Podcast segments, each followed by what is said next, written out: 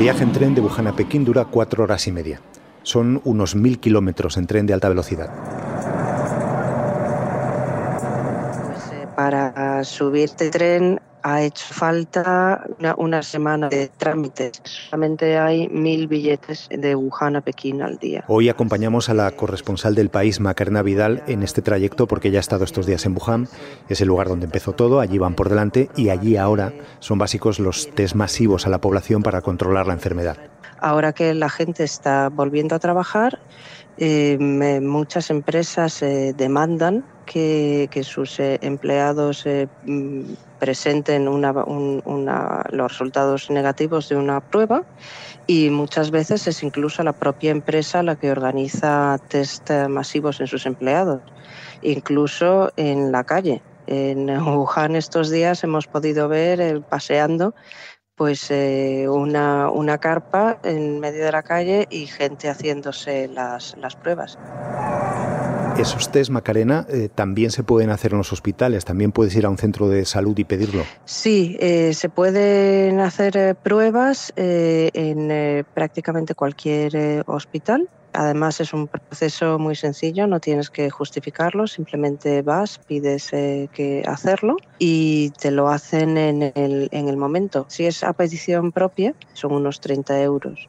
¿Y en qué consiste el test más o menos? ¿Tú te lo has hecho? Sí, yo lo tuve que hacer. Eh, tiene una validez de una semana antes de poder viajar. Es una prueba que es eh, muy simple. Te pone, te meten un, un hisopo en, en, la garganta, te eh, sacan un poco del tejido que hay. No, no duele, no es especialmente molesto y es sobre todo muy, muy rápido. Necesitan un segundo apenas. Y los resultados están eh, disponibles en 48 eh, horas. Dejamos a Macarena en el tren. En el tiempo que tarde en llegar a Pekín, la idea de este episodio va a ser entender qué modalidades de test existen y en qué momento se tiene que usar cada una. Si hablamos de test, vamos a ver que hay fundamentalmente dos tipos. Un test que se realiza a partir de muestras respiratorias y que consiste en la detección del ARN del virus. Es una técnica de biología molecular basada en eh, una PCR se llama RT-PCR. Que esto es el la barrita que nos meten por la nariz, ¿verdad? Exactamente. Y un segundo tipo de test que se realiza a partir de sangre es un test rápido de 10 minutos, una técnica de inmunocromatografía, donde se detectan dos tipos de anticuerpos. IgM, que nos determina una infección aguda, e IgG, que nos determina, determinan una infección pasada. Bueno, María del Mar Tomás es eh, microbióloga del Hospital de La Coruña y es portavoz de la Sociedad Española de Enfermedades Infecciosas y Microbiología Clínica. Vamos con el primer test, María del Mar. Eh, si comienzo a tener síntomas de que estoy enfermo, ¿qué test, qué prueba es la que me tengo que hacer? Ahora mismo el test que presenta mayor sensibilidad en la primera semana de infección que es cuando aparece la, sintomatología fundamentalmente, pues es la, eh, la RT-PCR, tarda de 4 a 6 horas, porque ahí detectamos el ARN del virus en muestras respiratorias. Cuando hablas del ARN, eh, ¿a qué te estás refiriendo? ¿Qué quieres decir? Es ácido ribonucleico y permite pues, detectar eh, de forma muy sensible eh, si, pues, si el paciente eh, presenta el virus en su interior. El test de los que del que nos estás hablando de estos primeros siete días es este que vemos del palito que se mete por la nariz. Sí, sí, porque ahí detectamos el ARN del virus, sí, en muestras respiratorias. Han pasado más de siete días desde el momento en el que yo creo que estoy enfermo. Eh, la enfermedad avanza. ¿Qué es lo que está pasando en ese momento en mi cuerpo, en mi organismo? Eh, empiezan a aparecer los anticuerpos. Primero aparece el anticuerpo, la inmunoglobulina M, que determinaría infección aguda.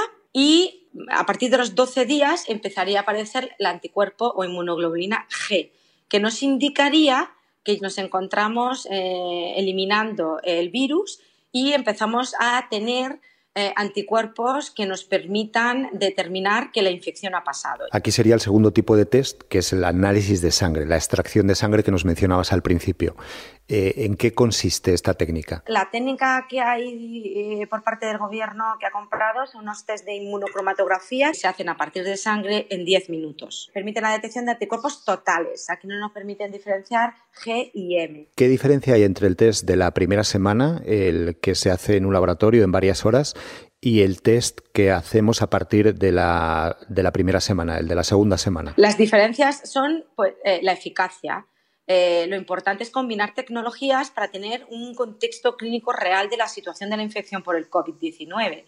Eh, realmente, si tenemos un paciente sintomático con sintomatología clara y queremos diagnosticar al paciente, podemos utilizar la primera semana pues la biología molecular. Tardaremos un poco más, pero tendremos una mayor sensibilidad. Sin embargo, si tenemos pacientes eh, asintomáticos que no sabemos en qué fase están, en qué semana están, o incluso nos ha salido PCRs negativas y tenemos una importante sospecha clínica, yo haría ya eh, los test serológicos. Y así sabría si está en una fase aguda de la infección y todavía eh, nuestro cuerpo está reaccionando para intentar eliminar el virus o ya estamos pasándola, que es una, es una infección pasada y ya tenemos anticuerpo G y ya no somos eh, contagiosos. Me he curado, el test me ha dado negativo, estoy libre de coronavirus, pero sin embargo estoy empezando a escuchar que hay gente que parece que está recayendo. ¿Qué pasa? ¿Que es que el test se ha equivocado conmigo? Puede que tengas un nivel residual de ARN y que luego te hagas una PCR y siga ahí, que no quiere decir que tengas una infección activa, sino que estás secretando el ARN que puede estar hasta un mes en muestras clínicas. Claro, digamos que el virus está muerto, por decirlo de una forma gráfica, pero ha quedado como un pequeño resto en tu cuerpo que hasta que se disuelva puede dar la impresión de que sigues enfermo cuando ya no lo estás. Las publicaciones que tenemos hasta el momento es lo que nos están indicando. Si estoy curado, ¿estoy curado? Yo solo miro otros estudios en relación con coronavirus. Y los coronavirus anteriores, el SARS-1, los estudios analizaban que tenías una inmunización en torno a un año, uno a tres años. Si tenemos en cuenta la, homología que tiene este coronavirus respecto al SARS-1, eh, en mi opinión, eh, sí que puede ser que tenga una inmunización alrededor de, un año. Pero bueno, hasta que no tengamos publicaciones sobre ello, no podemos asegurarlo 100%. ¿Hay algún país que esté teniendo un modelo de test que digas, esto es lo que tenemos que hacer o esto es lo que hay que imitar? Para mí, Alemania lo está haciendo muy bien. Está haciendo la combinación de ambas técnicas.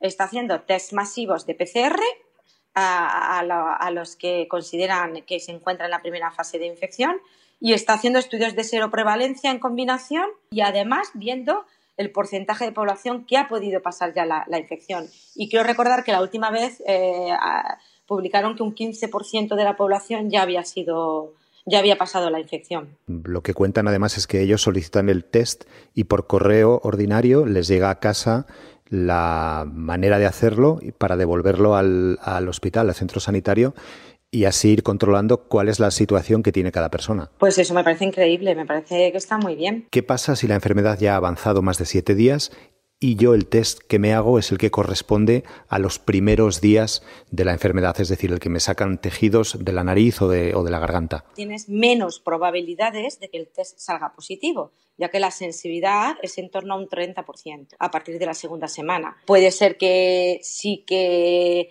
la PCR de positiva o puede que no. Por eso es importante combinar ambas tecnologías para tener una mayor sensibilidad y que no se escapen eh, casos positivos.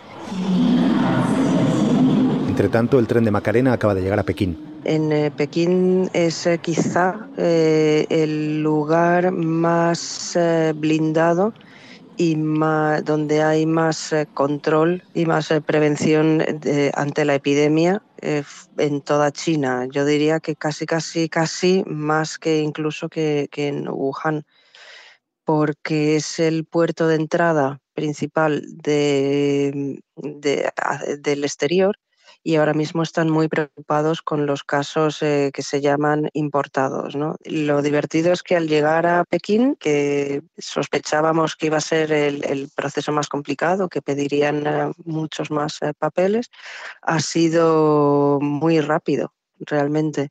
Es un proceso muy engrasado y en una hora estábamos ya, ya en casa y en cuarentena. ¿En cuarentena te tienes que quedar en casa ahora durante cuánto tiempo? Durante 14 días. Bueno, ni siquiera los tests son suficientes en China. Gracias, Macarena. En Pekín terminamos hoy Crónicas de un virus. Lo que pasa allí puede ser el futuro de aquí.